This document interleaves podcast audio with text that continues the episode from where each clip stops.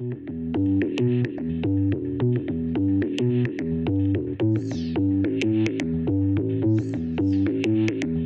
fois, on a des choses pour aller le même vite, mais nous empruntons des chemins différents. C'est comme tout autour d'une montagne. Vous voulez aller au sommet de la montagne, et chacun peut prendre un sentier.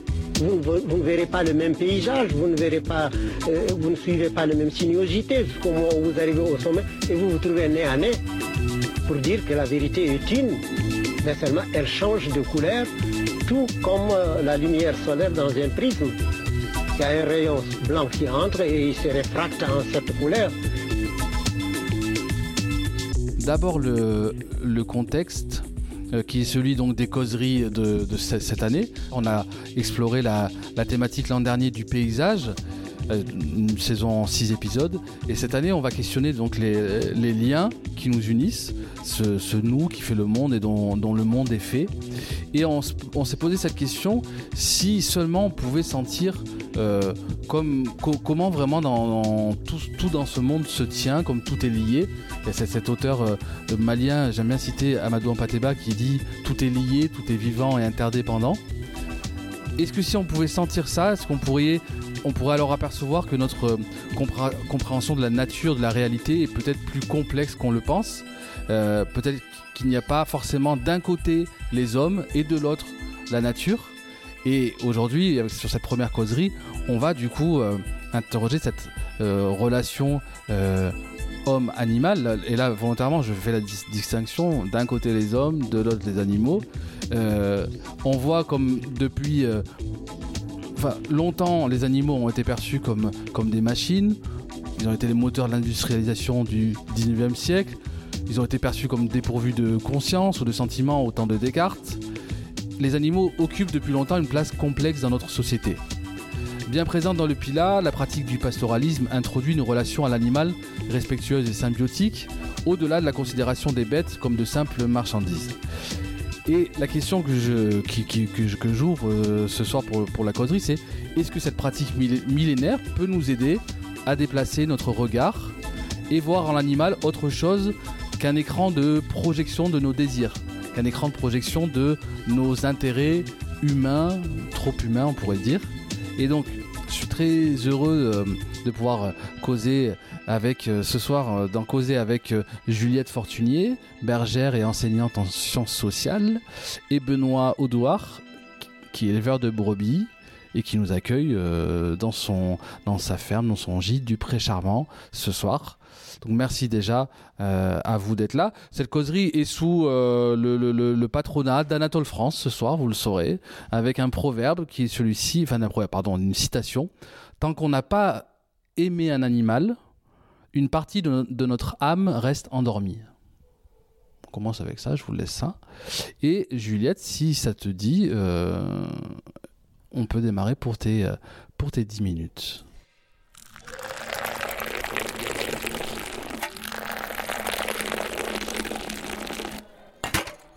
Ça marche, et eh ben bonsoir. Euh, moi, c'est peut-être à l'inverse de Benoît, faudra me couper, j'aime bien parler. Des fois, je suis un peu bavarde. Euh, donc, euh, moi, je me suis présentée, donc je suis bergère l'été.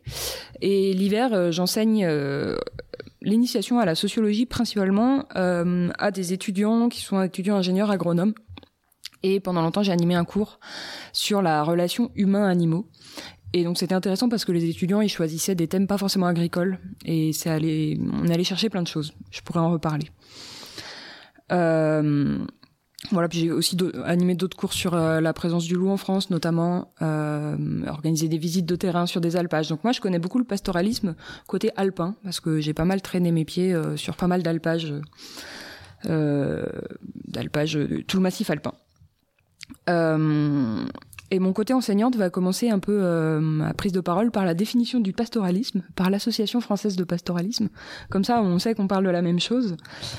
Euh, donc le pastoralisme regroupe l'ensemble des activités d'élevage qui valorisent par un pâturage extensif les ressources fourragères spontanées des espaces naturels pour assurer tout ou partie de l'alimentation des animaux.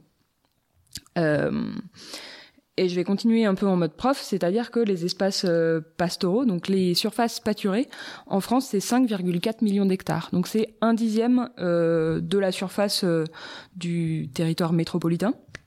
Donc en fait, c'est c'est énorme en termes de base de ce que ça représente, vraiment la place que ça prend, même si bah, économiquement ça prend peut-être pas une place si importante que ça, et c'est malheureux, et on va en reparler.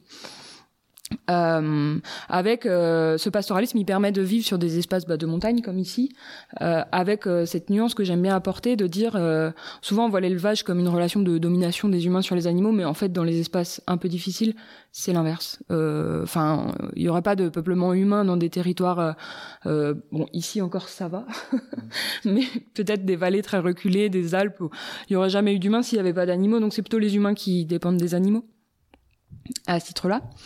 Euh, donc là, je vous l'apprends pas parce qu'on est un public très euh, éleveur, euh, très. enfin voilà, il y a beaucoup de gens qui sont qui sont dans l'agricole, mais donc avec le pastoralisme, qu'est-ce qu'on produit? De la viande, du fromage, de la laine, de la fumure, du cuir, avec des proportions un peu différentes selon les hum, périodes de l'histoire, les lieux mais aussi on produit euh, des paysages, de l'ouverture des paysages, de la biodiversité, des pièges carbone, de la protection contre les incendies, euh, contre les avalanches. On produit du lien, on produit du soin. Euh, je vous fais un peu une liste à la Prévert parce qu'en fait, avec le mot produire, il y a un peu un enjeu avec ce mot. Est-ce que c'est juste des productions? Est-ce qu'il faut les rémunérer en tant que production? Ou est-ce qu'au contraire, euh, on, est plutôt sur des modes culturels, sur des modes d'existence, euh, avec des groupes spécifiques humains animaux qui sont spécifiques à chaque terroir euh, parce qu'en fait, à les définir comme production, bah, ça peut, ça peut aussi les faire entrer dans le dans le domaine du marché, et c'est un domaine, l'extension infinie du domaine du marché, c'est peut-être un problème. à la fois, c'est bien de les reconnaître comme ben comme pratique ayant de la valeur, mais à quel titre? Voilà question que je lance un peu comme ça. Euh, donc voilà, c'est une question un peu politique, mais pourquoi pas vous, vous en saisirez si euh, s'il y en a. Donc euh, parmi tout ça, bah, le lien euh, entre humains, il se fait avec le moment de la transhumance. Mais là, je vais pas marcher sur tes plates-bandes, Benoît. Je te laisserai parler de la transhumance, qui est un moment un peu particulier où il y a des humains, il y a des animaux, il y a de l'émotion collective, il y a, il y a des, des, gens qui se réunissent pour ce moment un peu particulier. Mais en fait, ça dépasse le cadre de la transhumance. Aujourd'hui, je voulais vous citer une association à Lyon qui s'appelle la Bergerie urbaine, et qui a décidé d'avoir des moutons à Lyon, pas pour faire de l'éco-pâturage, mais pour faire euh, du, pâturage itinérant. Et ils vont en pied d'immeuble, ils vont euh, ils vont chercher un peu les gens comme ça, avec euh, juste un troupeau d'une quinzaine de moutons, peut-être une trentaine maintenant, dans Lyon, ouais. C'est très très urbain et c'est intéressant parce que maintenant ils ont choisi le, le de pas faire d'éco-pâturage. Justement, maintenant ils vendent des prestations de pâturage itinérant et il y a des bailleurs sociaux, il y a des centres sociaux qui leur en achètent, qui leur achètent et c'est intéressant parce que ça veut bien dire que c'est ça répond à un besoin euh, et ça, ça rejoint peut-être un peu le côté euh, ferme pédagogique. Qu'est-ce qu'est-ce qu'on y retrouve Donc voilà, euh, tout ça pour un peu euh, tendre des perches sur des formes de liens à l'animal qui ont bah, qui ont toujours existé. Où on pourrait avoir un discours un peu passéiste de dire avant c'était mieux, mais en fait ça se réinvente. Maintenant les gens ils ont des animaux de compagnie qui font partie de la famille. Euh, euh, c'est évoqué comme un besoin. Enfin, on voit bien que l'animal, euh, ça va. Euh, ils, ont, ils sont toujours dans nos sociétés, que ça va nous chercher sur des choses qu'on, qu'on, parfois on a, on a du mal à nommer. Là aussi, je peux avoir plein d'anecdotes sur l'animal dans le soin, l'animal face à la vulnérabilité, l'animal dans la compagnie, etc. Euh, mais du coup, je vais continuer un peu avec le pastoralisme, euh, qui euh, qui a du mal un peu à se frayer, euh, enfin politiquement en tout cas, a du mal à, se frayer un espace entre euh, l'élevage industriel, qui est quand même les l'immense majorité des animaux qui vivent sur Terre dans des élevages, ils vivent dans des élevages industriels, qu'on appelle parfois concentrationnaires et les critiques faites à cet élevage qui sont parfois abolitionnistes. On veut abolir l'élevage, on veut s'en passer. Et alors que le pastoralisme, ces pratiques agricoles, elles répondent à des enjeux de bien-être animal, d'écologie, de sens, de lien au territoire, euh, de résilience, d'emploi non délocalisable. Encore une fois, je vous fais des listes, hein, parce que a priori, il faut se dépêcher.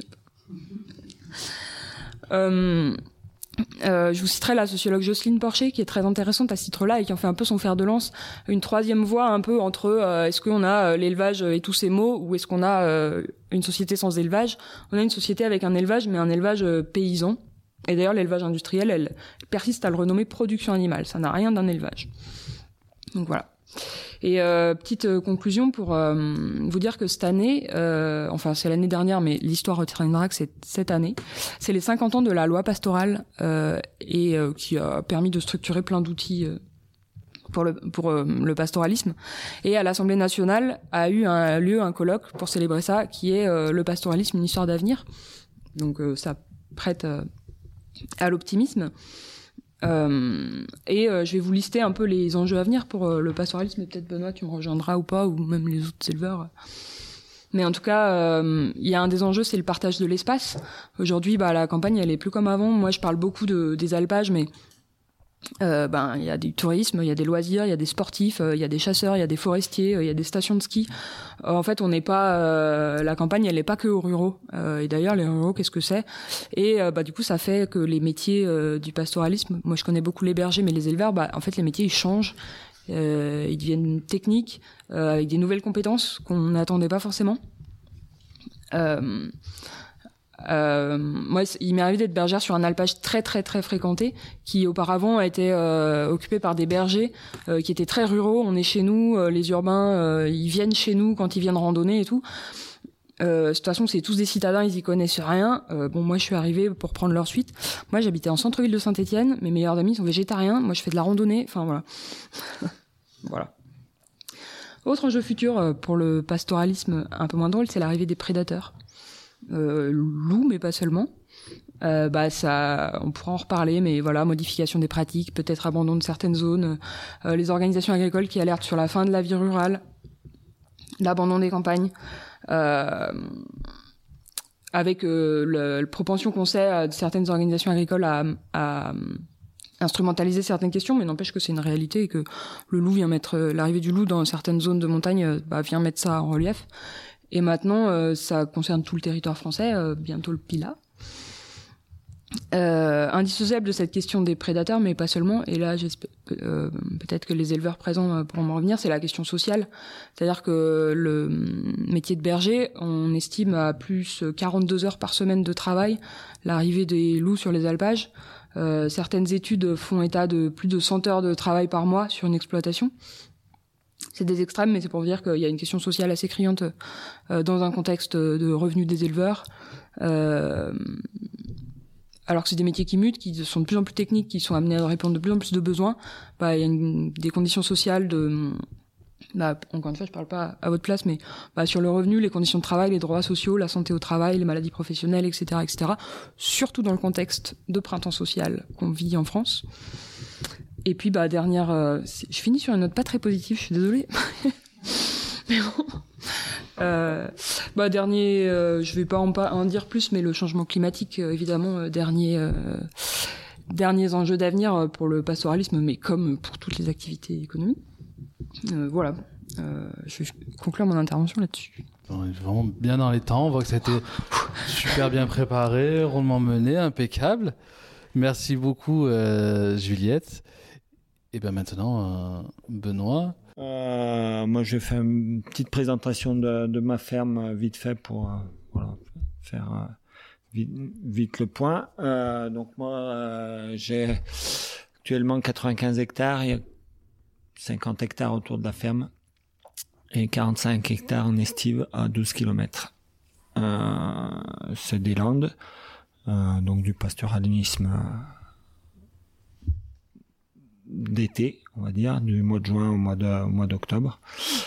Pour monter les brebis et les redescentes, on fait une transhumance. Euh, elle fait 12 km et on l'ouvre aux personnes, euh, toutes les personnes qui veulent. Et du coup, euh, on s'aperçoit que les gens sont contents de venir, de suivre. les parents sont contents parce que les gamins marchent sans râler. voilà. Euh, et puis ça permet de donc à l'aller on pique-nique sur place et ça nous permet d'échanger euh, sur nos pratiques agricoles, sur nos pratiques d'élevage, sur nos pratiques de pâturage, euh, un peu des attentes de, euh, aussi de, des gens qui nous accompagnent. Euh, voilà. Et au retour, eh ben, c'est un peu pareil, sauf que là, eh ben, c'est nous qui offrons on, offre et l'apéro et les grillades. On demande juste aux gens d'amener ou un sucré et un salé et qu'on met tout, tout ensemble et on, on, discute de tout et de rien. C'est très très agréable, des moments très agréables de, partage. Euh, voilà. Euh, alors après, dans notre activité, euh, on va dire agricole, on fait de l'accueil social.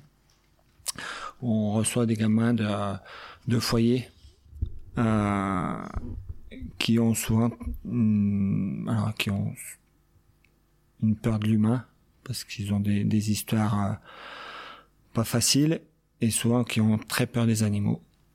Et à force qui reviennent les week-ends, et ben on voit leur évolution avec les animaux, euh, leur, leur crainte qui diminue. Et, euh, et c'est intéressant. C'est bien de voir l'évolution de, de, ces gamins à, à, problème. Après, dans le cadre de notre euh, ferme pédagogique, et ben là, c'est pareil, on reçoit beaucoup d'écoles. De, on est à 15 km de Saint-Etienne, d'écoles de, de Saint-Etienne où on s'aperçoit que les enfants ne connaissent pas les animaux de la ferme. Euh, donc, euh, ben, ils n'ont jamais vu de, brebis, de, poules, de, cochons, enfin voilà, tout. Nous, ce qu'on a, ils connaissent peu. Et du coup, euh, ouais, ces échanges, euh, leur apprendre ce que c'est le, rythme de vie dans une ferme, voilà, c'est bien. Et c'est des échanges aussi qu'on a avec eux. Euh, souvent, c'est des, des grands-mères qui accompagnent les, ces groupes. Et, et ces grands-mères ont des liens avec leurs petits-enfants. Euh, c'est souvent des personnes d'origine maghrébine et qui ont vu des, des, choses et qui expliquent à leurs petits enfants ben ça j'ai fait ça j'ai fait j'ai fait comme ça et, euh, et de voir les les, les, les gamins euh, se, prendre de manger tout, tout, toutes ces paroles de ces grands-mères c'est réjouissant moi, j'ai une question déjà sur, ces points-là, euh, parce que Juliette l'a rappelé, on, a de toute façon ça, dans, notre imaginaire, que le métier d'éleveur, c'est un métier qui prend beaucoup de temps. Euh, ça, finalement, on pourrait imaginer que c'est se rajouter aussi beaucoup de temps. Le ferme pédagogique, l'accueil social.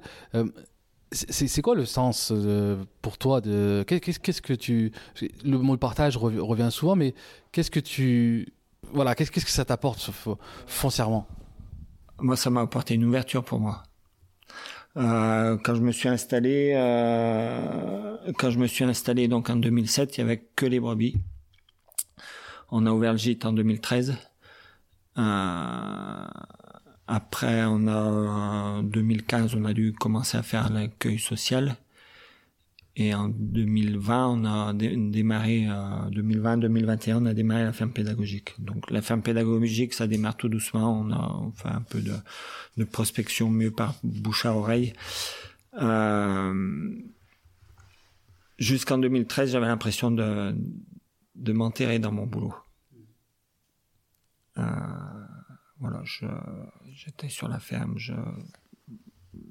Et en fait, euh, c'est à ce moment-là aussi où j'ai changé un peu mes pratiques agricoles, où j'ai, euh, j'étais, on va dire, dans un schéma intensif, et j'ai ralenti ce, schéma-là. Et, euh, du coup, j'ai aussi baissé un nombre de brebis, et euh, voilà, ça compensé le gîte et la, tout ce qui est euh, ferme pédagogique, ça a compensé un peu cette diminution, et c'est surtout de l'ouverture. Euh, et puis on s'aperçoit euh, donc la, ferme pédagogique, on, on avait un projet euh, plus ou moins proche. Et en 2017, l'État français n'a plus reconnu certaines zones de pastoralisme, et en particulier les zones du Pilat. Et pour ma part, pour ma ferme, c'était un manque à gagner d'aide de, d'aide de, de MAEC de plus de 10 000 euros. euh, mesures agro-environnementales et climatiques. Euh, plus de 10 000 euros. Euh, et du coup, on s'est dit, c'est le genre d'aide qui, dans l'avenir, risque de disparaître. Et il faut trouver quelque chose pour compenser, mais qui soit pas tributaire des aides de, de l'Europe. Qu'on soit maître de, de nos tarifs, de d'être un peu moins d'être un peu moins sous, sous le joug de, des aides des aides de, de l'Europe. De l'Europe. Ouais. Enfin, c'est de la PAC. Euh, de la PAC. Ouais. Et, et, si je pose maintenant la question, euh, donc, euh, qu'est-ce que ça t'apporte à toi. À, ton avis, pourquoi c'est important que des gamins de la ville que euh, des gens de la ville ou pas euh, se comprennent ce que c'est une transhumance, vivent une transhumance? Pourquoi, à ton avis, cette, euh, pourquoi, voilà, pourquoi c'est important de replacer euh, ce, contact euh, avec l'animal? Ou avec les gens qui s'occupent de, des animaux? C'est important parce que ça permet de, faire dire aux, gens qu'on a un rythme de vie aussi bien les humains que que les animaux et qu'il faut peut-être se remettre à, se remettre dans ce rythme de vie en fonction des saisons, en fonction euh, de du rythme de la vie. Hein. Et ben voilà pour les transhumants c'est ben c'est 12 km, c'est 3 heures de marche. Et ben c'est aussi 3 heures où on est au calme, d'être tranquille. Euh, et puis on suit le rythme de, des brebis. Est-ce que tu as comme ça, je, vois le, quand, quand, on arrive sur le, les de la fin des, des 10 minutes, est-ce que tu as une anecdote comme ça marquante peut-être sur la que ce soit ferme enfin sur, sur toutes ces activités autour de autour des animaux de tes animaux est-ce que tu as quelque chose vraiment un souvenir marquant qui te vient comme ça à l'esprit? Euh, Oui, j'en aurais plein. Euh, faut que les retrouve. J'en ai un où voilà, une année qu'on a fait de ferme en ferme, euh, on avait invité un, foyer de Lyon de mineurs, euh, de filles mineures isolées et euh, ils étaient venus et avait, parmi ces, ces jeunes filles, ces adolescentes, il y, avait, il y en a une, une, une fille qui voulait pas rentrer dans la bergerie.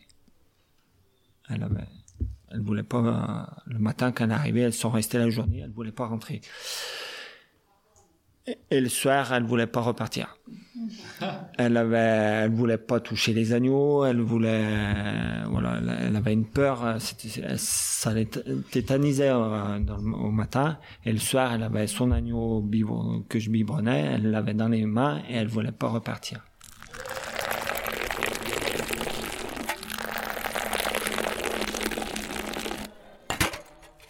Alors le premier papier, c'est une saveur umami. Et donc le point à creuser serait le bien-être au travail et pastoralisme, évolution de la ferme vers l'accueil social, et ainsi que le lien homme-animal permet de vivre au rythme de la nature des saisons. Euh, beaucoup de points. Qui, qui, qui a mis ce... C'est toi? C'est moi en fait, oui, il y avait deux, deux idées. Est-ce que tu veux en... en... Euh... Oui, bah, celle qui me plaisait beaucoup, c'était le lien avec le bien-être au travail. Euh, je sais plus ce que j'ai mis, je veux bien revoir mon petit papier.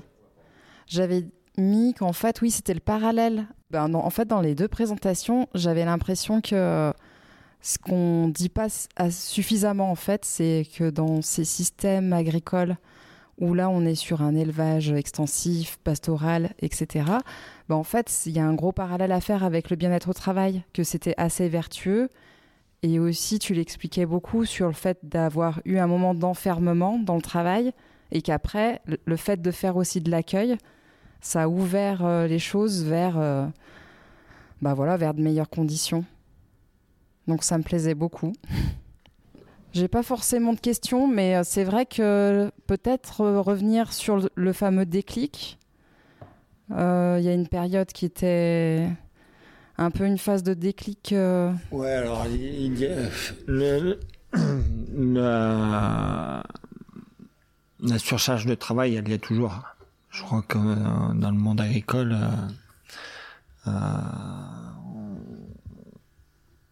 on se surcharge de travail. Pour quelles raisons Suivant les fermes, ça peut être divers et varié. Euh, pour notre part, c'est en fait euh,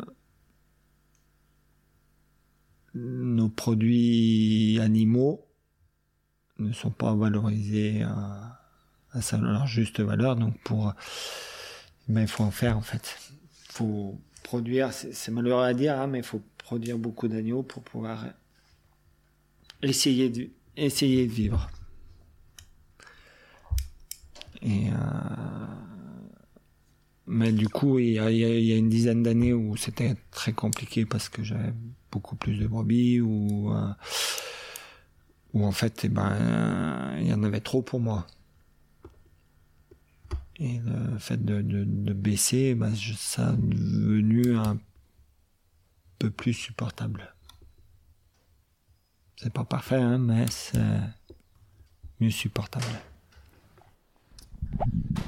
Et, toi, Juliette, sur cette question-là de justement de comment la pratique agricole telle pratique va euh, induire euh, un en fait, je n'avais pas dit d'ailleurs que le titre de la causerie, c'est ce que, euh, ce que pensent les animaux avec un A. J'ai repris le titre d'un sociologue que tu connais euh, bien, euh, Jérôme Michalon. donc, c'est la question justement d'une pratique qui, qui, qui, va. Parce qu'on a parlé, tu as parlé en gros tout à l'heure sans le nommer un peu de zoothérapie. Enfin, donc, ça, c'est question de la thérapie. Mais sur les éleveurs, le lien entre le le, la santé et le, type de pratique que tu. Euh, ouais, ben en fait, euh, comme tu dis Benoît, je trouve que et le d'avoir des pratiques pastorales extensives, c'est un choix et c'est un choix qui est porté que par les éleveurs parce qu'il n'est pas du tout rémunéré. Euh, bah, il y a des labels qui existent, il y a des il y a des relations directes. Pardon. Pratique extensive. Et eh ben c'est à, l'inverse des pratiques intensives qui qui voilà où c'est produire euh, beaucoup sur euh, peu de surface. Euh, là, on est sur des pratiques extensives, c'est-à-dire en termes de on est sur beaucoup de surface et avec une productivité à l'hectare qui finalement est faible, mais le calcul est presque un peu biaisé parce que sur des pratiques intensives, l'hectare réel qui est mobilisé pour bah, pour produire ce qu'on produit, il est plus élevé que ce qui est comptabilisé juste au niveau de la ferme. C'est peut-être un peu technique ce que je raconte, mais euh, mais je trouve que, ouais, pour rejoindre Benoît, c'est-à-dire que c'est un peu, euh, je trouve que c'est les, c'est les éleveurs qui portent un peu sur leurs épaules, euh, parce que pour l'amour de l'art, un peu, ces pratiques pastorales, elles sont pas du tout rémunérées et on n'a pas des choix de société ou, ou à travers la PAC par exemple, qui inciterait à faire ces choix-là, c'est clairement de l'initiative individuelle. Et pourtant, bah, c'est ce que je disais tout à l'heure, c'est que ça répond à pas mal de, d'enjeux contemporains qui sont le bien-être au travail et des animaux et des humains, parce que les deux travaillent. Euh... Moi, j'ai fait un métier pendant plusieurs étés, qui est le métier de berger, où on a un peu ce privilège, euh, c'est-à-dire c'est qu'on est pas comme des salariés euh, agricoles, c'est-à-dire qu'on est autonome sur notre pratique au quotidien. Enfin, en, tout cas, on est seul euh, avec les animaux et on est un peu, euh, on n'est pas soumis à, on n'est pas des entrepreneurs comme sont les éleveurs parce que, euh, parce qu'en fait, on a un salaire et, euh, et du coup, c'est une super liberté, ça, parce que c'est-à-dire qu'on fait des choses que les éleveurs font plus. Moi, j'ai mis des plâtres à des animaux. Euh, une brebis, on la plâtre pas, on n'a pas le temps. Euh, ça, ça vaut pas le coup, ça vaut pas. Enfin voilà. Il y a tout un tas de choses en fait qu'on peut faire en tant que berger, mais parce qu'en fait, on est sorti un peu du côté marché. faut qu'on calcule un peu tous nos gestes. Et, enfin, moi, j'ai j'appréhende un petit peu le passage de bergère salariée à, à éleveuse, quoi, pour ça. En fait, moi, j'ai noté aussi cette question sociale du métier d'éleveur, etc. Et il y, a plein de choses qui m'interpellent, mais il y a quelque chose où je ne suis pas tout à fait raccord avec vous. C'est-à-dire que je pense que au niveau de la société, il y a deux choses. Il y a, des gens qui connaissent pas carrément. Enfin, Benoît, il en a témoigné. Enfin, il y a des gens, ils sont très très loin de tout ça. Ils s'en foutent. Ils sont avec leur bagnole. Ils vivent en ville. Pourvu qu'ils aient un, un je sais pas moi, des frites dans leur assiette, voilà. Et puis il y a une partie de la société qui, qui, soutient plutôt ce type de choses-là. Le problème qu'on a aujourd'hui, c'est que je pense que globalement, la, la, société, elle est prête à soutenir ces, ces, ces élevages extensifs, pastoraux. Alors, pareil, l'extensivité, c'est l'extensivité de la pratique d'élevage, mais l'intensivité sur l'éleveur, elle est très, très forte. C'est, enfin, il y a une espèce de, de contradiction là, c'est-à-dire qu'on pratique de l'élevage extensif, mais l'éleveur, lui, euh, il travaille intensivement, quoi. Enfin, c'est, mais, mais le problème qu'on a, c'est qu'on a un choix politique qui est à l'inverse de ça. C'est-à-dire qu'on a des beaux discours. Euh, euh, politique pour dire oui, euh, c'est bien, on va développer, euh, protéger la biodiversité, c'est des choses vachement bien, sauf que la PAC, elle est exactement à l'envers, quoi. C'est-à-dire qu'elle va à l'opposé de ça, parce qu'elle subventionne l'agriculture industrielle à, tour de bras, et que ben, les, éleveurs comme Benoît, ils envoient les miettes, quoi. C'est tout en ayant l'impression d'avoir beaucoup de, subventions. Sauf que voilà, quoi, a une politique qui est faite pour faire des aliments à très bas prix, pour maintenir un certain nombre de gens dans des, dans des niveaux de pauvreté, parce qu'on fait de la bouffe pas chère, etc. Voilà. Enfin, c'était ma réaction euh, sur cette question sociale, mais je pense qu'il n'y a, a pas forcément euh, un refus de la société de soutenir ce genre de choses-là il y a, une, absence, il y a, enfin, il y a une volonté politique claire et nette aujourd'hui et qu'on voit encore transpirer dans la loi d'orientation agricole qui est en train de se faire pour dire ce qu'on veut, c'est de l'agriculture industrielle, point. On est à nouveau sur l'accueil social, la peur de l'humain et la peur de l'animal. C'est moi qui ai mis ce papier, ouais, c'est vrai que ça m'a bien parlé euh, quand, quand on a parlé Benoît. Euh, et c'est vrai que moi, je, je, le vois un petit peu aussi euh, sur l'estive, là donc euh, je, mets mes vaches là-haut et c'est vrai qu'il y a des chemins de randonnée en fait qui passent euh, dans les parcs et bon, on est, c'est souvent amusant de voir euh, les. Bah, il y a des gens qui ont peur, hein, c'est sûr. Ils vont là des vaches, il y a un taureau, là attention. Mais il y a plein de gens aussi qui s'approchent, qui voient qu'elles sont calmes et puis qui vont essayer de les toucher. Vu qu'elles sont sympas, elles se laissent faire. Donc c'est vrai que ouais, j'ai déjà vu des parents avec des enfants qui qui se, qui se rapproche des vaches et tout. Et ça, bah, en tout cas, je trouve que ça donne du sens au métier aussi. Ouais. C'est vrai que c'est un métier qui est, quand même, euh, qui est quand même exigeant en termes de temps et tout. Mais euh, là, ça, je trouve que ouais, ça donne du sens. ce qu'on ce qu'on partage un peu. Euh, enfin, ce qu'on permet de faire partager avec d'autres gens, des fois, sans forcément se montrer. Mm. Mm. Moi, je vais bien prolonger ce, point, ton point. Euh, J'avais une question sur euh, l'accueil social. Euh, tu disais, ils arrivent avec.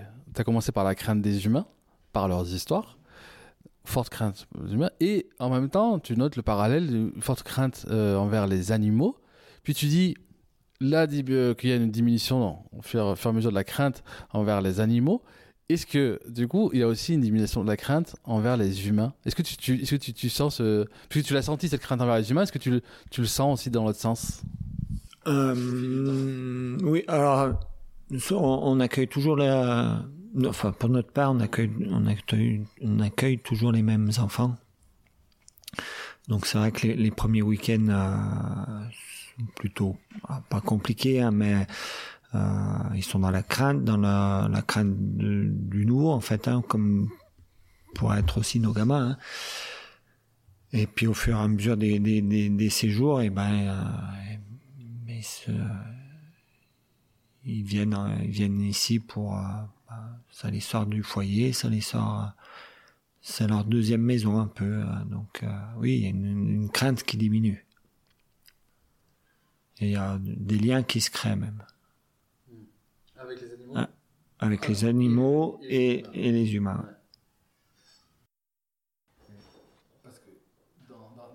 Même idée que, que Félix, moi j'étais interpellé par cette, la bergerie urbaine. Là. Euh, finalement, est-ce que c'est -ce c'est c'est presque un.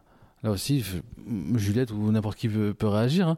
Est-ce que, est que vous voyez. Parce que tout à l'heure, j'ai commencé en disant que la pratique pastorale, euh, le pastoralisme pourrait nous faire euh, euh, changer de regard sur les animaux. Mais est-ce que de façon tout court, en fait, est-ce qu'on a besoin, pour une société plus humaine, d'avoir des plus d'animaux à nos côtés? Bah, on en a toujours eu beaucoup. Enfin. euh, Ou alors, est-ce, est, que, est que, la société est inhumaine parce qu'il n'y a plus d'animaux à nos côtés dans certains. Parce qu'elle est de plus en plus urbaine? Oui, mais en, euh, en, ville, il y a de plus en plus d'animaux. C'est juste que maintenant, c'est des animaux de compagnie. Je crois que c'est un foyer sur deux en France qui a au minimum euh, un animal de compagnie. Euh, c'est juste que c'est pas les mêmes animaux, qu'il y a des animaux de ferme, il y a des animaux. Avant, c'était des frontières peut-être moins euh, moins claires entre eux, ce qui était un animal de compagnie, un animal de ferme, un animal ce qu'on appelle de rente productif. Euh, Aujourd'hui, il y a un peu des catégories qui se sont euh, euh qui se sont créées. Quoi, il y a des animaux de compagnie euh, qu'on humanise, qui font partie du foyer. Euh, il y a les animaux de ferme qu'on voit plus, que on, Enfin, on en voit certains, mais la plupart quand même on les voit pas trop. Euh, il y a un peu. Euh... Puis après il y en a qui sont un peu à la frontière. Euh, là, c'est la bergerie urbaine. Euh, on sait pas trop si c'est des brebis de compagnie ou de production, et eux ils jouent là-dessus. C'est pas forcément exprimé comme ça, mais en tout cas clairement ils jouent sur cette frontière là, quoi. parce qu'en fait c'est des animaux qui produisent et du lien, qui, enfin, si on c'est la sociologue Jocelyne Porcher qui euh, dit que les animaux travaillent. Donc bah, les animaux de ferme, ils produisent euh, de la viande, ils travaillent pour produire du... Euh, et les chiens, bah, ils travaillent pour produire du lien, de la compagnie. Bah, là, les, brebis de la bergerie urbaine, elles produisent et du lien, elles produisent de l'attention, elles produisent du soin, mais elles produisent aussi de la viande, elles produisent aussi de la laine. et en fait, elles sont rémunérées pour tout ça. Enfin, donc ouais, pour répondre à cette question, moi je trouve qu'il y en a, il y en a des animaux. Enfin, je veux dire, euh, euh, tous les gens qui prennent des chiens, des chats parce qu'ils sont parce qu'ils sont tout seuls ou parce qu'ils ont envie ou parce que je sais pas quelles sont leurs raisons, mais euh, est-ce qu'il y a moins d'animaux? Je suis pas sûr. Mais moi, je voulais juste parler d'une expérience que je vois autour de moi, c'est-à-dire que c'est pas, pas, pas la nommer, mais ma fille, elle est éleveuse et ils ont décidé, euh, alors c'est pas tout à fait comme Benoît, mais d'accueillir juste, être famille d'accueil pour euh, un, enfant qui est en difficulté, euh, etc. Et en fait, ils ont été choisis par, les services sociaux parce que justement, il y a, la ferme et les animaux, et que pour lui, c'est c'est un cadre en fait qui lui permet de, de, se poser, de, de voir que les animaux, ben, faut faut, il nécessite du soin, il nécessite de l'attention, il nécessite de se poser, de pas s'énerver. Euh, donc, donc je pense que euh, alors ça peut être fait par des humains, ça, mais l'animal, il, favorise ça, il a un rôle thérapeutique qui est très puissant en fait. Euh, il y a dans des centres équestres aussi, on peut avoir la même chose, des gens qui font des, thérapies assez approfondies avec, avec des chevaux parce que ça, ça crée un, un, lien humain-animal euh, qui au début peut être un peu difficile, mais au fil du temps, l'animal, lui, il, peut fuir, il peut, mais il va pas s'énerver, quoi. Il va, il va pas, il va pas crier sur sur sur celui qui est, qui fait pas comme il faut. donc au bout d'un moment, il va falloir qu'il comprenne que aussi lui, il faut qu'il se maîtrise, etc. je trouve que c'est c'est assez touchant comme euh, comme expérience.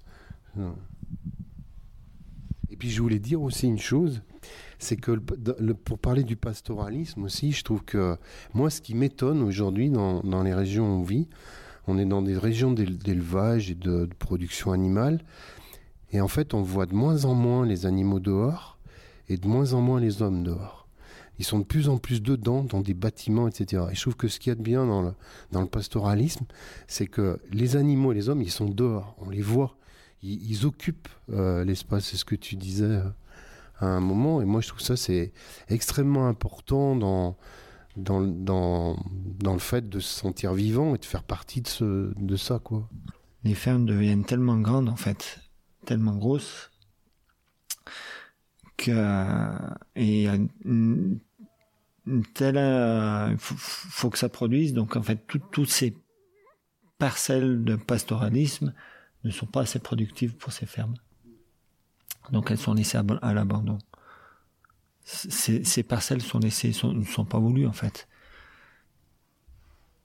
Alors qu'elles euh, qu'elles peuvent apporter pour, sur une ferme. Je pense en tout cas. Et on le voit bien sur les, transmissions de fermes, euh, quand il y a, enfin, transmissions, quand il y a du partage d'exploitation par, par arrêt, euh, Maintenant, les parcelles qui sont accidentées, qui sont entre guillemets pauvres, et eh ben, si on est quatre autour de la table, euh, on va être quatre à baisser la tête, à pas les vouloir parce que parce qu'on peut pas y aller en tracteur, parce qu'on va, parce qu'on peut pas y mettre une charrue, parce qu'on peut pas faire du blé, alors que, eh ben, on peut faire pâturer euh, quatre génisses euh, pendant quatre mois. Enfin, voilà, il y a, d'autres façons de s'approprier s'approprier ces, ces, ces, espaces. Alors le mot suivant, euh, associé à une note sucrée, se reconnecter au rythme de la vie et de la nature.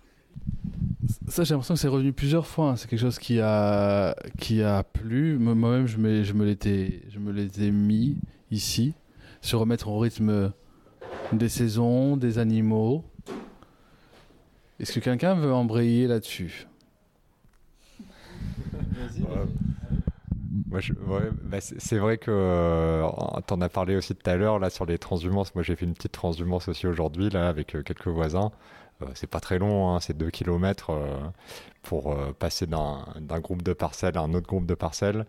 Et c'est vrai que c'est toujours, bah, bah voilà, on avance au rythme. Euh, des fois, au début, ça veut pas trop partir parce que c'est pas la bonne heure, c'est un peu l'heure de la sieste, mais bon, ça a rangé les voisins, donc euh, voilà, donc il faut, faut pousser un petit peu, et puis après d'un coup, ça se met à aller super vite, et puis doucement, euh, c'est un petit peu peur des. Il y avait des rubalises parce qu'il y a plus de fil, donc les rubalises avec le vent, ça bouge, donc ça fait un peu peur.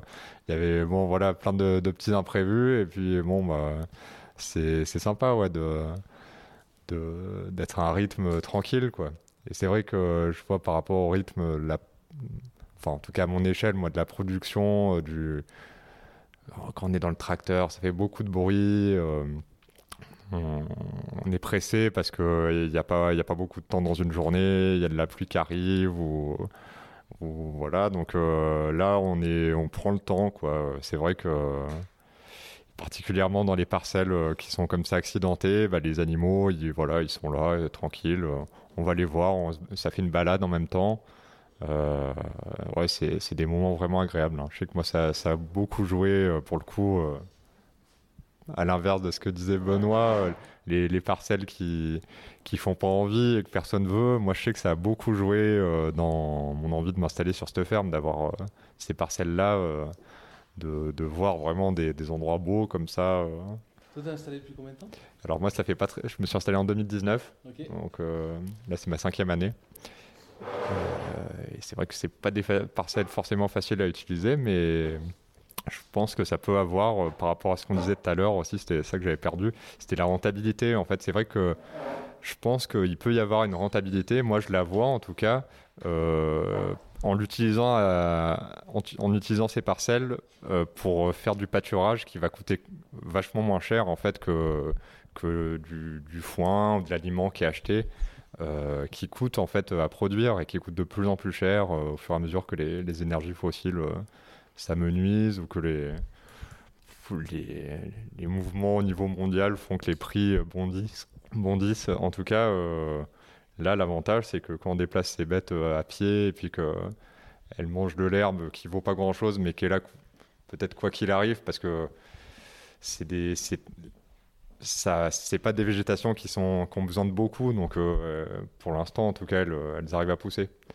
Donc c'est vrai que ça, ça, peut avoir son utilité euh, aussi niveau économique. Pour revenir sur le thème du coup de se reconnecter au vivant. Euh, j'avoue que même j'ai toujours été, euh, j'ai toujours habité à la campagne, j'ai toujours vécu euh, dans la nature et il n'empêche que hum, de devenir agriculteur, donc ça fait que trois ans, je me rends compte que hum, mon observation de la nature est de plus en plus pointue. elle, est, elle est nécessaire à mon métier donc, euh, notamment l'observation de la pousse de l'herbe, savoir à quel moment je vais devoir changer mes animaux de parcelle, etc.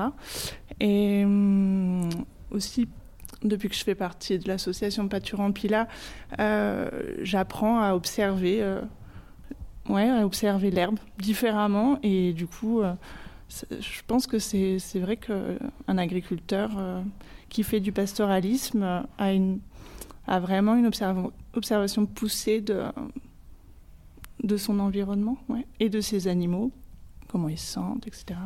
C'est vrai que l'observation euh, du troupeau, euh, c'est souvent quelque chose qui ressort, qu'on dit, mais euh, c'est une réalité vraiment importante, je pense. Moi, plus je, plus je me sens proche de l'état sauvage, mieux je me sens. Ça c'est sûr. Et le fait d'essayer de, me rapprocher, de, d'amener mon troupeau vers vers une vie la plus proche de leur instinct, de... c'est très réjouissant. Et c'est ce que je recherche au quotidien.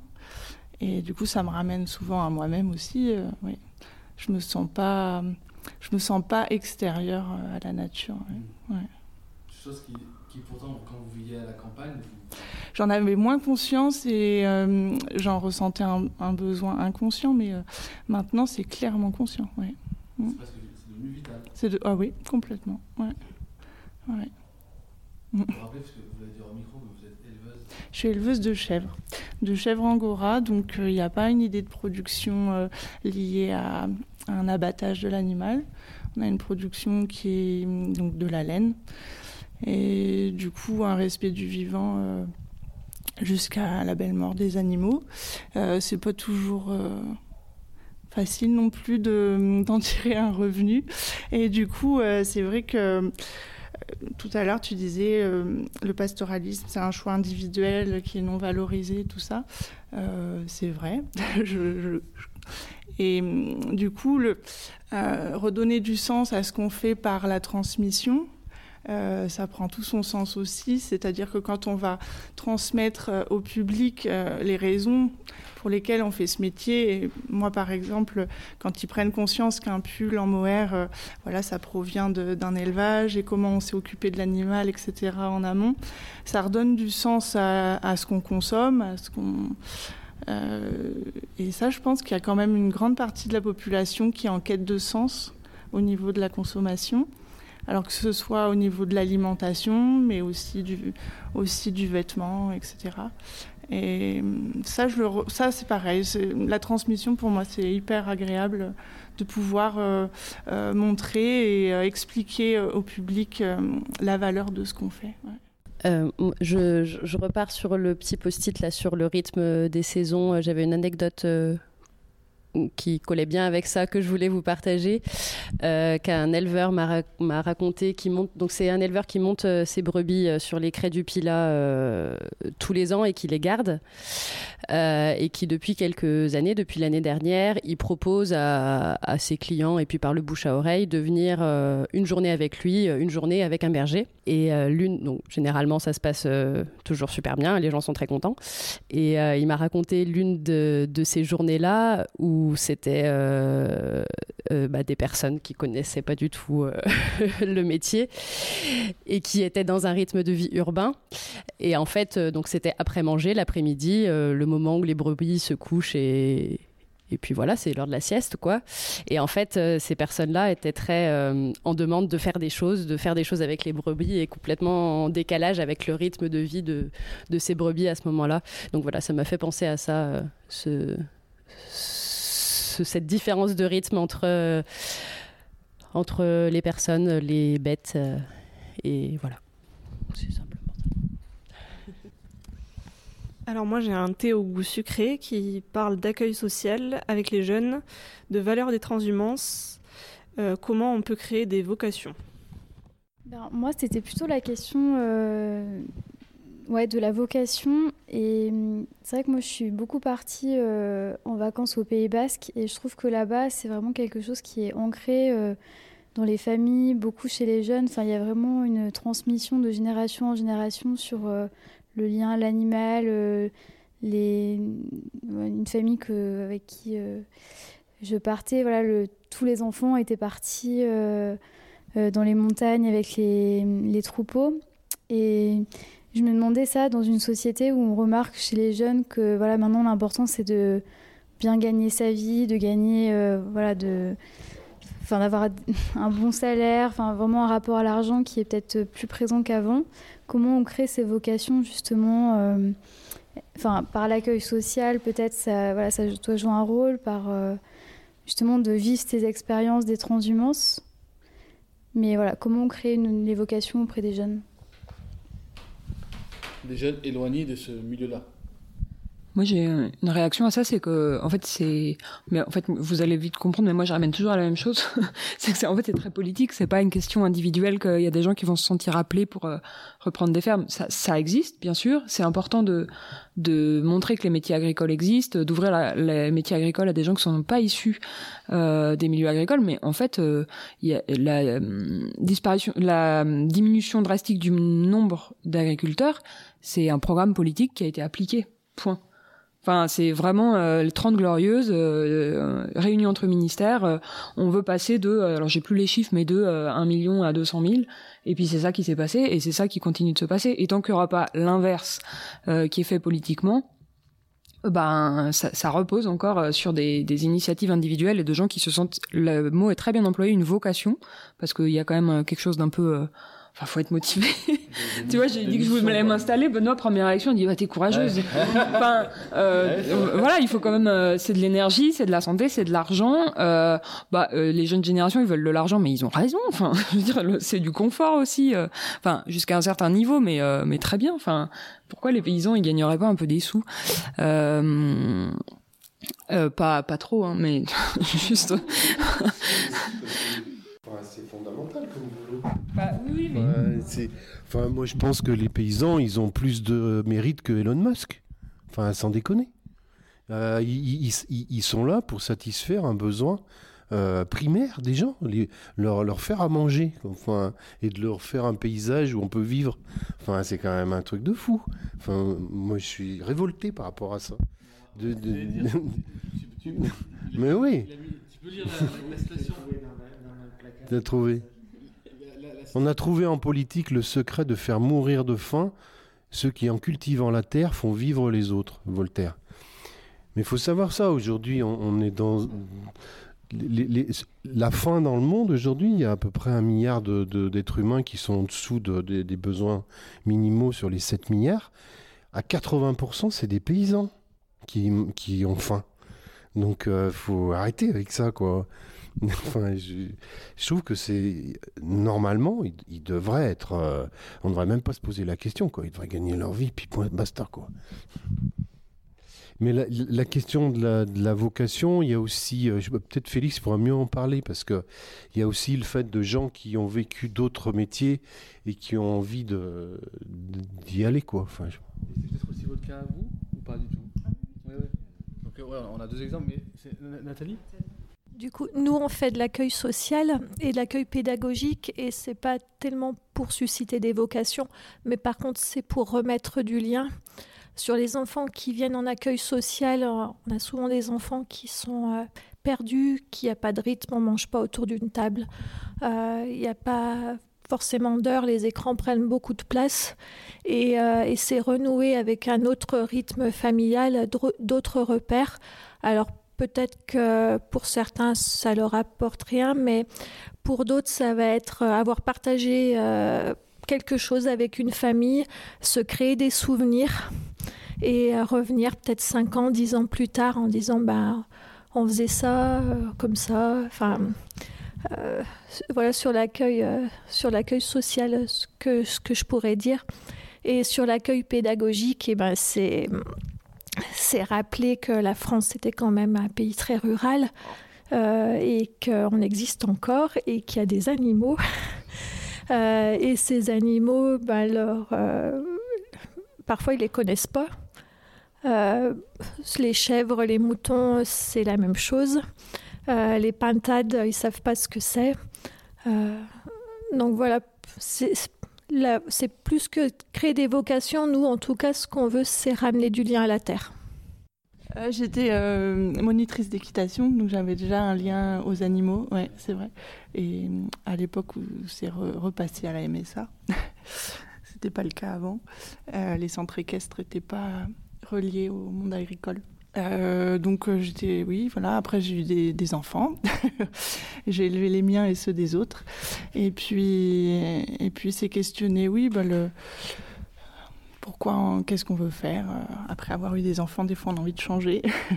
Bah, le lien à l'animal, il était déjà présent. Je cherchais, voilà, comment lier les passions de, de, des arts du fil à la passion de l'animal.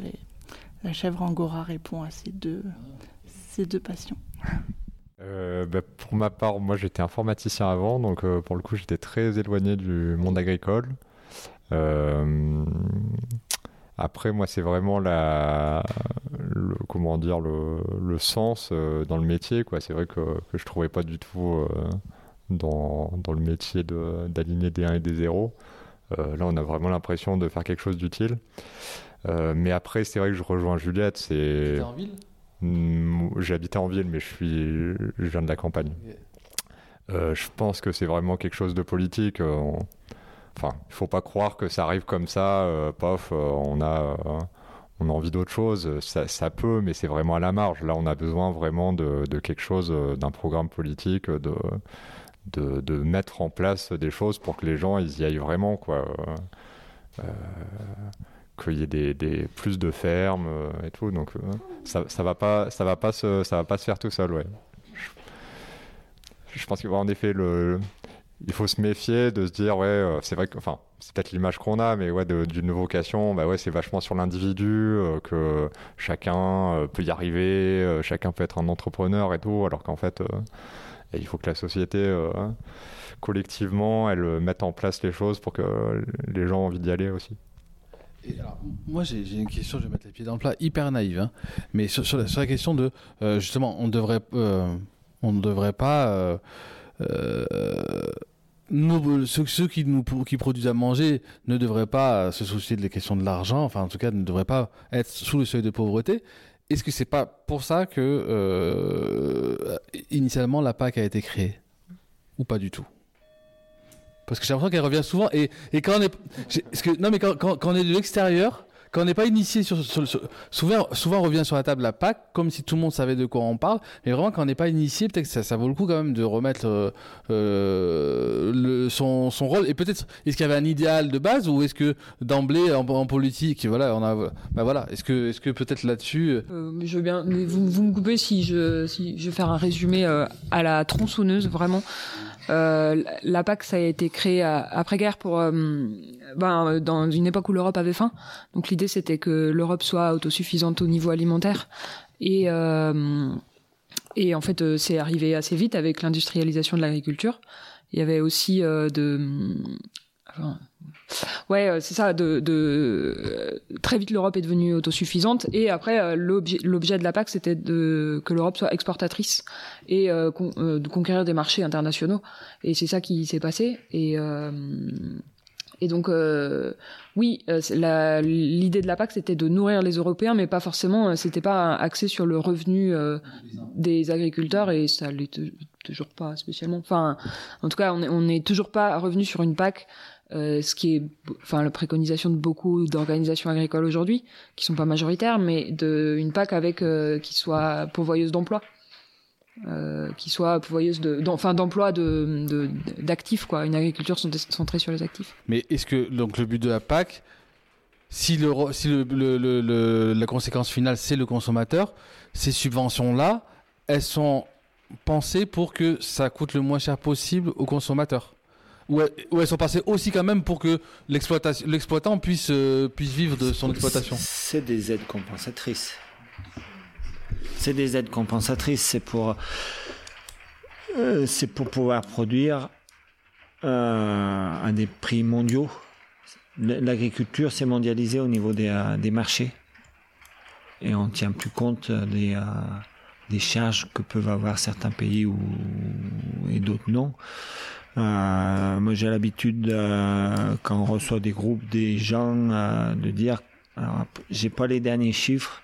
Alors, je, note, je dis les chiffres que j'ai en tête, donc ils sont de 2010, non? Mais c'est resté dans même, les mêmes proportions. à l'époque, pour produire un kilo d'agneau, ça nous coûtait entre autour de 10 euros du kilo. Et on vendait l'agneau 5 euros. Et, euh, ouais, je crois que euh, dans les années, euh, dans l'entre-deux-guerres, la part du budget des ménages dédié à l'alimentation, c'était 87% du budget des ménages, du budget mensuel des ménages dédié à l'alimentation.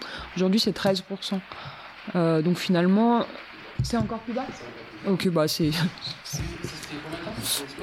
Alors, euh, entre deux guerres, c'est 87, 87%. Retenez pas les chiffres à l'unité presse, mais pour avoir une idée, euh, entre deux guerres, 87% du budget des ménages dédié à l'alimentation. Aujourd'hui, on est à moins de 10%. Euh, donc en, fait, la PAC, elle, est clairement là pour que le consommateur ait accès à des produits à bas coût.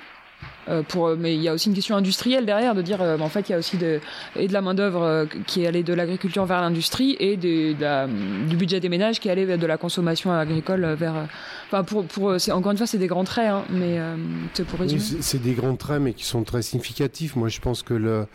le enfin, c'est ma position personnelle, hein. il y en a plein qui contesteraient ça, mais en fait, la PAC, elle a été mise en place pour virer un grand nombre d'agriculteurs qui étaient beaucoup trop nombreux euh, politiquement euh, parlant pour aller renforcer les rangs pour redévelopper l'industrie, c'est-à-dire fournir de la main-d'œuvre industrielle dans les usines, hein, parce qu'il fallait reconstruire euh, l'Europe. Donc fallait et, surtout faire de l'alimentation à bas prix pour qu'on maintienne des salaires à des bas niveaux. Parce que c'est, enfin, une bombe quoi l'alimentation. On le voit aujourd'hui. Hein, ils sont en train de tout faire pour moduler, moduler les prix euh, parce qu'il y, y a, de l'inflation.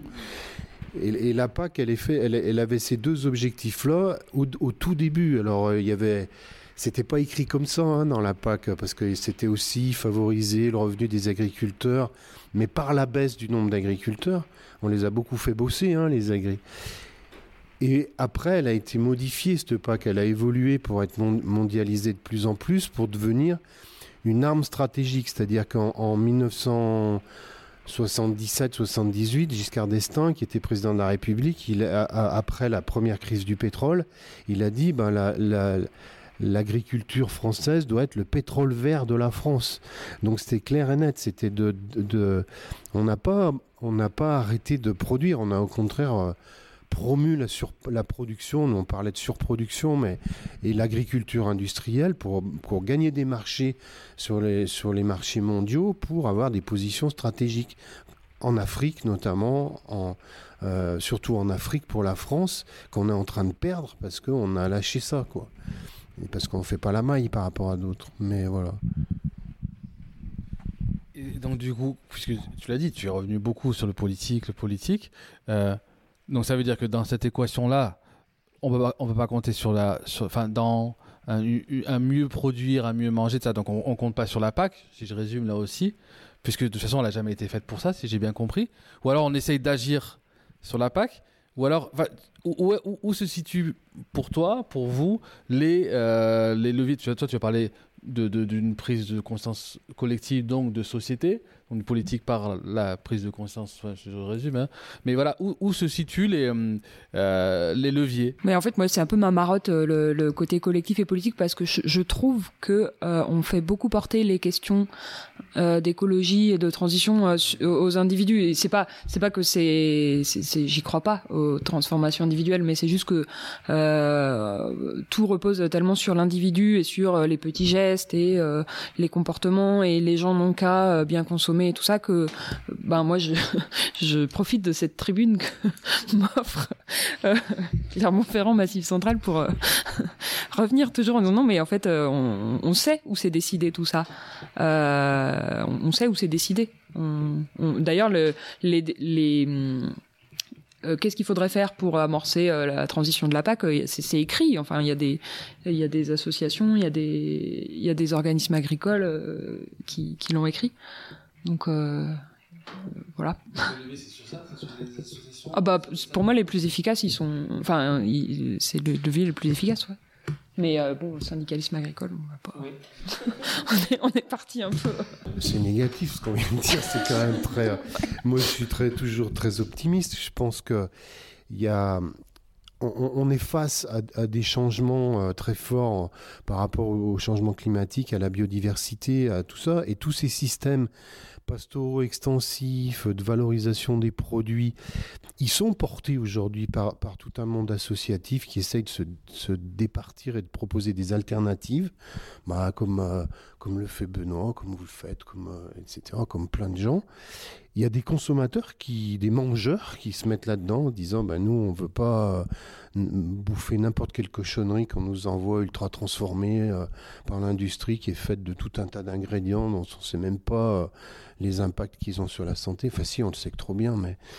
Et, donc, il y a des gens qui se bougent pour faire ça. Donc, euh, moi, je suis optimiste parce que c'est des voies qui. C'est là que sont les solutions pour résoudre les problèmes auxquels on va être confronté en termes de biodiversité, de santé, de, de, présence sur les territoires, etc. C'est pas, pas en continuant. Là, on dit que dans les 10 ans avant, il y a encore 160 000 agriculteurs qui sont dans, dans l'âge de partir à la retraite dans les 5-6 années qui viennent, euh, si on, au bout d'un moment, euh, qu'est-ce qu'on va faire? On va, on va, faire ce qu'on voit dans les journaux, des, des beefsteaks avec des, des espèces d'ingrédients qu'on va mettre dans des machines. Non, non, c'est, enfin, c'est pas là qu'il y a la solution. On est dans une impasse, quoi, je pense, pour le moment que ça me faisait penser ce que tu disais à nous pour venir ici. Donc on est venu, parce que je pense qu'en plus, 20h30 bientôt, les estomacs commencent à, parler à, nos places. Mais on est, euh, comment s'appelle le quart d'heure? Le quart d'heure paysan. Et c'est vrai que euh, quand tu es dans cette boutique-là, Bon, déjà, est-ce que cette boutique aurait existé euh, il y a 15 ans? Mais après, tu, me diras, mais est-ce qu'elle avait besoin d'exister avant? Je ne sais pas. Parce que peut-être que c'était il y avait une évidence de, de consommer euh, de consommer chez le producteur directement donc euh, mais en tout cas ces nouvelles façons de, faire. Donc là on a vu il y a une salariée et en, fait après celle qui tient avec avec avec elle c'est une euh, elle est, productrice là elle est et ce qui ce qui m'a marqué c'est que en fait en face de chaque donc tu as le rayon avec le, le porc tu as le, nom du GAEC la photo et, c'est vrai que tout ça, tout d'un coup, ça, on, se rend compte que la, bouffe industrielle ça invisibilise complètement et les territoires, et les éleveurs, et les. Bah, peut-être qu'elle les invisibilise euh, à, dessein, parce que si on, si on voyait tout. Euh, voilà. Bon, euh, un dernier papier, si, si, si, si, vous voulez bien, et, et voilà. J'ai pas de. Et ensuite. Alors, moi, c'est la saveur sucrée et c'est la question sociale dans le métier d'éleveur. du coup, ouais. du coup, je ne sais pas si quelqu'un veut rajouter quelque chose là-dessus ou des questions supplémentaires. Euh, moi, je suis travailleur social et en me mariant avec Benoît, ben, en fait, les liens se sont vite faits hein. en amenant à la ferme des groupes de, de personnes en situation de handicap, en, euh, donc, donc, du coup, tous les deux, on s'est dit que, ben, avec nos champs professionnels, euh, il y avait quelque chose à faire. Euh. Donc, moi, je, vois beaucoup de liens, oui. Donc, saveur sucrée, la transmission, redonner du sens de la valeur au travail agricole en lien entre les hommes et les élevages.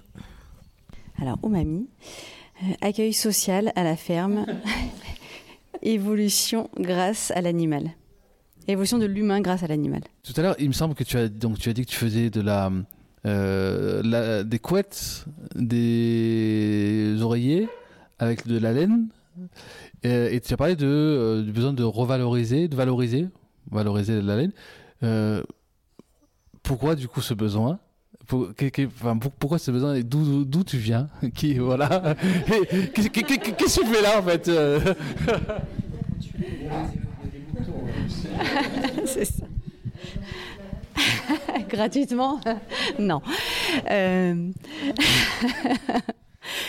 non, moi je suis euh, en fait euh, je suis styliste de formation, donc j'ai travaillé dans la haute couture. donc dans une autre vie parce que en fait c'était mon rêve d'enfant. Donc j'ai réalisé ce rêve et comme le disait, je sais plus ton prénom Mélanie. À l'arrivée des enfants, bah, du coup, on se demande à quoi on sert en fait. J'avais besoin de. Pourquoi je suis là Pourquoi je, dessine des vêtements Enfin, je. Et, euh, et j'avais plus du tout de lien humain. Enfin, c'était vraiment. je travaillais avec la Chine, tout par mail. J'allais visiter des usines avec. Enfin, c'était déplorable de voir les conditions humaines. Donc euh, j'ai essayé de mettre des choses en place pendant des années, à me dire bah non, euh, si on essayait de faire comme ci, comme ça, puis on m'a vite fait comprendre qu'il fallait mieux que je me taise parce que ça tournait très bien comme ça, qu'il n'y avait pas besoin de moi. donc euh, j'ai dit ok, bah, c'est moi qui pars, donc je suis partie et, je suis rentrée chez moi donc en Haute-Loire. Et bah c'était début 2019, j'étais à Paris, ouais. Donc début 2019, euh, bah, du coup après la suite on la connaît, le Covid. Euh, donc je suis arrivée à Bassan-Basset, moi je suis euh, plutôt, j'étais plutôt Jonzio Riotor, donc donc je connaissais pas trop Bassan-Basset. Et à côté de chez moi, donc en marchant, donc c'est Covid, voilà confiné. Et bah du coup bah, j'ai discuté avec mes voisins tout simplement. Et, euh, j'ai compris le métier. Enfin, j'ai essayé de, comprendre.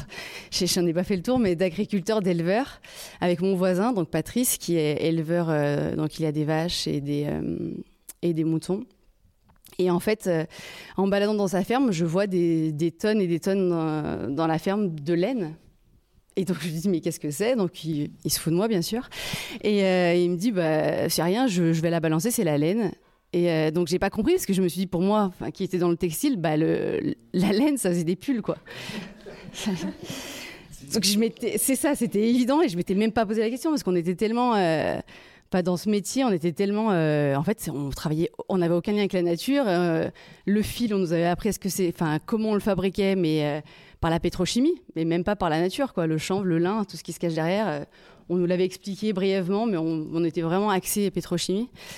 Euh, et donc là, je me suis dit, bah, en fait, alors, alors je voulais plus du tout entendre parler de textile. Hein, je voulais vraiment faire autre chose. Euh, je savais pas quoi, mais je me suis dit que j'allais trouver. Et euh, en fait, bah, en entendant ça, je me suis dit, mais j'ai quand même, je connais quelques trucs sur le textile. Bah, j'avais envie de voilà tisser des liens humains. J'avais besoin d'humains à ce moment-là, enfin de liens quoi. Et bah, je lui ai dit, bah écoute, enfin peut-être qu'on peut faire un truc. Et puis voilà. Et après, j'ai été incubée par un incubateur à Saint-Étienne avec ce projet, euh, son projet en fait, juste, euh, bah, je voulais faire quelque chose euh, dans la région. Je savais qu'il y avait eu du textile, donc je m'étais dit qu'il y avait quand même un passé assez sympa là où j'étais. Donc je me suis dit peut-être qu'en imbriquant tout ça, tous ces humains qui ont fait des choses et qui, et qui dans le passé étaient utiles à la région, bah, peut-être qu'on pouvait faire un futur peut-être plus intéressant que, que ce que j'avais ce que j'avais vu voilà euh, venir donc ben voilà du coup en fait je suis là pour ça et, mon projet c'est ça c'est de créer des couettes enfin de d'essayer de créer un collectif pour essayer de récupérer ces laines et de les revaloriser. Alors il y a beaucoup d'étapes. Euh, c'est pour ça que d'ailleurs je me suis orientée vers euh, vers la couette parce que à la base c'était les pulls. Et en fait, pendant un an, je me suis épuisée à essayer de chercher des solutions. Les filatures, bah, c'est comme tout en fait, on n'a plus rien en France quasiment plus rien. Donc j'allais chercher des partenaires, euh, donc euh, des partenaires euh, dans la, c'est pas dans la Creuse, enfin voilà, il y a deux, filatures, c'est la Creuse, à Feltin, c'est ça. bah, eux, c'est pareil, ils ont passé des époques pas faciles, donc ils sont encore là, mais je comprends qu'ils en aient ras-le-bol parce qu'on les a jamais aidés. Donc, ben, en fait, je me suis dit non, le pull c'est très compliqué parce que vraiment il faut laver, après il faut voilà utiliser ses filatures, enfin il y a plus grand chose. Et en fait, euh, je me suis dit il faut quelque chose d'utile au plus grand nombre. C'était surtout ça. Je voulais plus de textile euh, mode. Donc je me suis dit qu'est-ce qui peut être utile au plus grand nombre et qui, qui fasse utiliser cette matière euh, bah, intelligemment, quoi. Enfin, de pas gaspiller cette matière plus qu'on la gaspille déjà. Donc je me suis dit bah les couettes, en fait, tout le monde a une couette. Et quand j'ai commencé à creuser, à me dire comment sont faites les couettes, mais en fait, pareil, euh, le choc. c'est ça. C'est ça. Euh, donc du coup, euh, bah voilà, on met plein de produits parce qu'il faut que ce soit anti-ci, anti-ça. les gens sont de plus en plus allergiques, donc on leur rajoute des produits pour pas qu'ils soient allergiques. Alors qu'en fait, et ben voilà, c'est le cercle vicieux dégueulasse. Et, et bah du coup, en cherchant, en comprenant cette matière, en essayant de comprendre cette matière, bah, je, me suis rendu compte qu'elle faisait tout. Elle faisait tout naturellement. Donc pourquoi on est parti si loin pour euh, alors qu'on a tout sur place sans faire grand chose bah, En fait, c'est toujours pareil, c'est pour l'argent et euh, on a orienté les choix euh, pour voilà. Donc je comprends, enfin je rejoins plein de gens ici, donc c'est cool d'être là. Et donc cette laine là aujourd'hui, bah, moi j'essaie de la récupérer, de payer euh, cette laine euh, suffisamment pour qu'elle soit pas, parce qu'aujourd'hui c'est vraiment une perte sèche quoi. Enfin moi je sais que mon voisin, bah, il la met dans le fumier et puis euh, Et puis ça part, parce qu'ils n'ont pas le droit de la mettre en déchetterie, je crois, ils n'ont pas le droit de l'enterrer. Enfin... Ouais, voilà. Paillage dans les jardins. Donc moi, le but, c'est vraiment ça, c'est d'essayer de, bah, de, créer un lien, de mettre en lumière ce métier-là aussi, parce que je, je me rends compte, bah, déjà moi, je me base toujours à mon voisin et aux gens que j'ai rencontrés, que bah, ils n'ont pas envie que, ont pas envie de parler d'eux, de ce qu'ils font. Alors pour moi, c'est ce que disait Michel, bah, c'est essentiel leur métier. Je moi, tous les métiers que j'ai pu croiser, euh, autant dans la mode, ils sont à des niveaux et ils ont l'impression d'être les rois du monde, alors que ben non, la base, elle est plutôt euh, chez ceux qu'on voit pas. Et, je me dis qu'il y a une vraie valeur à montrer. Donc moi, c'est vraiment parler de ces gens-là, de ces métiers-là, en voilà, faire un peu de pédagogie en ayant cette marque. Et bah voilà, j'essaie de m'exprimer un peu partout et puis de, de créer des liens entre tout, entre chaque personne pour justement euh, bah, faire redécouvrir cette matière qui pour moi est naturelle et saine et essentielle et que, le, voilà, et que les gens ont complètement oublié en fait. C'est 6h55, mouvement moutonneux.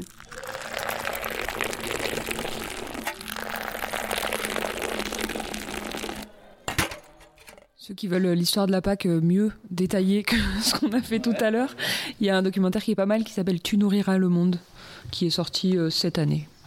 Et pour euh, Jocelyne Porcher, j'ai pas d'ouvrage en tête en particulier, mais tous ces ouvrages se recoupent un peu les uns les autres et sont assez faciles à lire et agréables. Comme euh, bah, elle était éleveuse de porc avant d'être sociologue. C'est ça le pseudo? Non, non. enfin, je crois pas, je sais pas. Je reviens sur la, valorisation de la laine, qui est un sujet qui a été euh, pris en main, en tout cas qui s'apprête à être pris, pris en main par la plupart des, enfin la plupart, trois ou quatre parcs euh, naturels régionaux dans le Massif central. Donc c'est des discussions qui sont en cours. Et voilà, tous les sujets que tu as pu évoquer à l'instant, toutes les contraintes, elles sont... Les parcs en ont conscience. Et ceux qui ont la possibilité, qui ont un vrai enjeu justement vis-à-vis de cette perte sèche de la laine, vont essayer de, voilà, de s'approprier le sujet et, et, faire quelque chose. Donc c'est quelque chose qui pourrait éclore d'ici 2-3 ans, je pense, à l'échelle des parcs naturels régionaux. Euh, Mélanie en a parlé tout à l'heure, mais ouais, pour ceux qui se posent des questions euh, sur le, pâturage euh, des ressources naturelles, on est notre association Pâture en Pila.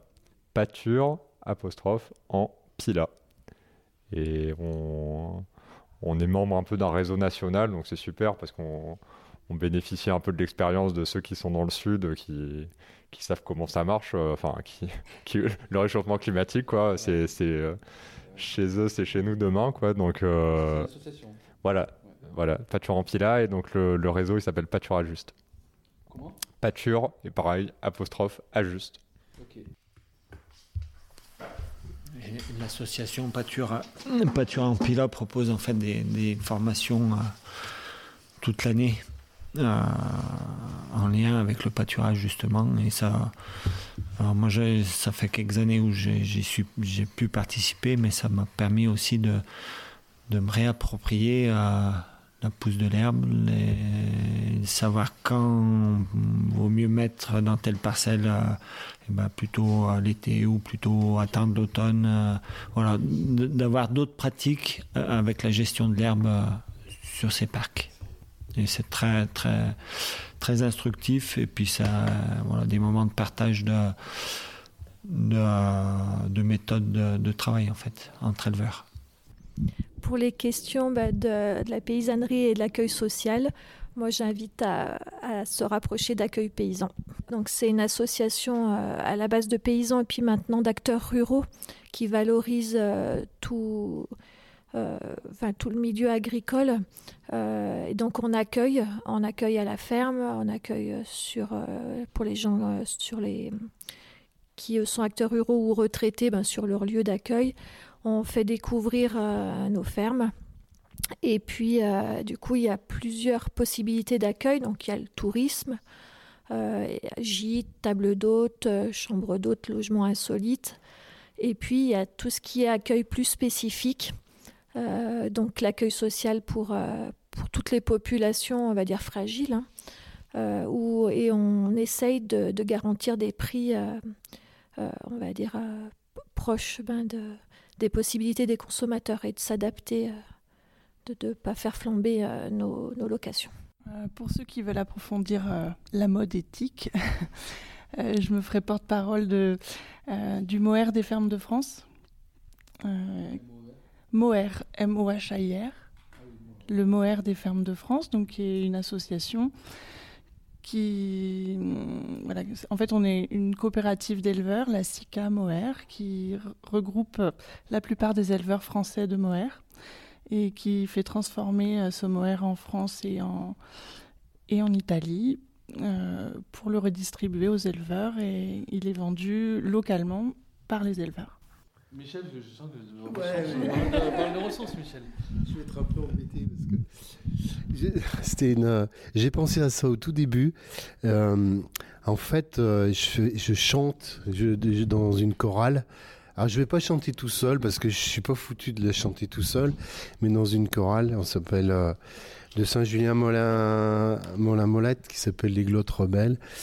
Et on a, on a une chanson, une très très belle chanson qui s'appelle L'hymne à la transhumance, qui a été écrite en 2013 par Manu Théron et qui fait, euh, qui est un hommage en fait à la transhumance et qui, qui est un peu au rythme des moutons quoi justement et qui euh, qui parle de de Manu Théron, ouais, T-H-E-R-O-N, et qui, euh, qui fait l'éloge de, de, ce temps dont parlait Benoît. Là, bah, voilà, pendant un temps, bah, on marche avec les animaux, on se met au rythme, on est sous les étoiles, on regarde les étoiles. Et c'est, une super belle chanson. ça fait comme ça au début, c'est le refrain. Euh, euh, à toi, centaure, à ta moitié humaine, à vous, chimères et monstres incomplets à vous hybride, à vous énergumène, que l'on traite d'impur ou d'imparfait. Nous rallions nos cœurs, nos âmes pleines, tous dans un même élan pour entonner cette chanson où l'on s'est retrouvé. À ce refrain toujours nous ramène. Humains et bêtes, venez dessiner la carte de votre voyage immense.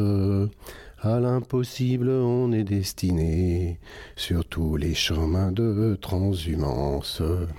Voilà. Bravo.